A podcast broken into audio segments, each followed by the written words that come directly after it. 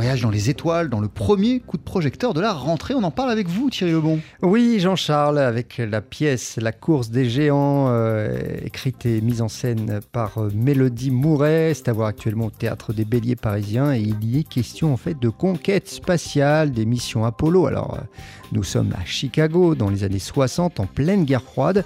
Jack Mancini, un jeune homme serveur dans une pizzeria, rêve de devenir spationaute et contre toute attente, eh bien, il va réussir à entrer à la NASA. On écoute Mélodie Mouret. C'est euh, vraiment l'histoire d'une ascension sociale et dans quelle mesure les rencontres qu'on fait peuvent euh, bouleverser euh, notre vie.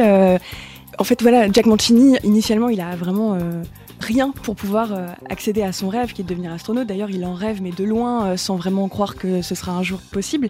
Et c'est euh, une rencontre avec un psychologue qui va rendre ça possible un jour.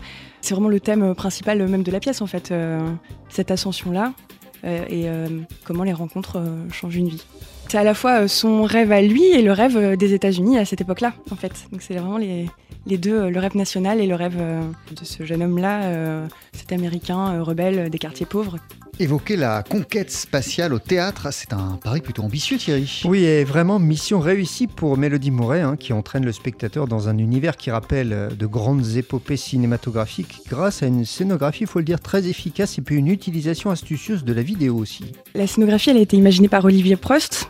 C'est lui qui a imaginé ces panneaux qui situent vraiment les années euh, 60. On est tout de suite plongé euh, dans une époque. Elle permet en plus d'avoir euh, de la projection sur à plein de niveaux différents et donc d'être projeté dans les étoiles. Parce que c'est ce qui est un peu difficile, c'est la première difficulté euh, quand on veut parler d'espace. On est tellement habitué à des grands films, euh, à être euh, vraiment dans une fusée, vraiment dans l'espace. Et donc l'idée c'était d'avoir à la fois des modules sur roulette qui permettent de changer, de, passer d'un espace à un autre, d'être à la fois dans une pizzeria, puis dans un bar, puis à la NASA. voilà, pendant toute la pièce, on est emporté dans un tourbillon comme ça où on change de lieu.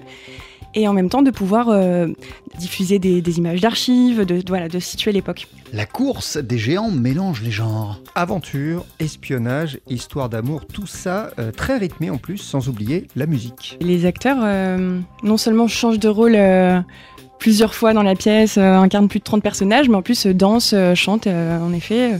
Et même, euh, c'est vrai que la, musique des années 60 euh, est aussi présente, et donc il y a aussi un côté swing euh, musicalement. C'est Simon, Simon Meuret qui est le compositeur du spectacle, qui a fait à la fois des musiques orchestrales, qui donnent vraiment une dimension cinématographique à la pièce, et en même temps il a situé l'époque comme ça avec des, chansons swing, et le tout accompagné par des chorégraphies aussi.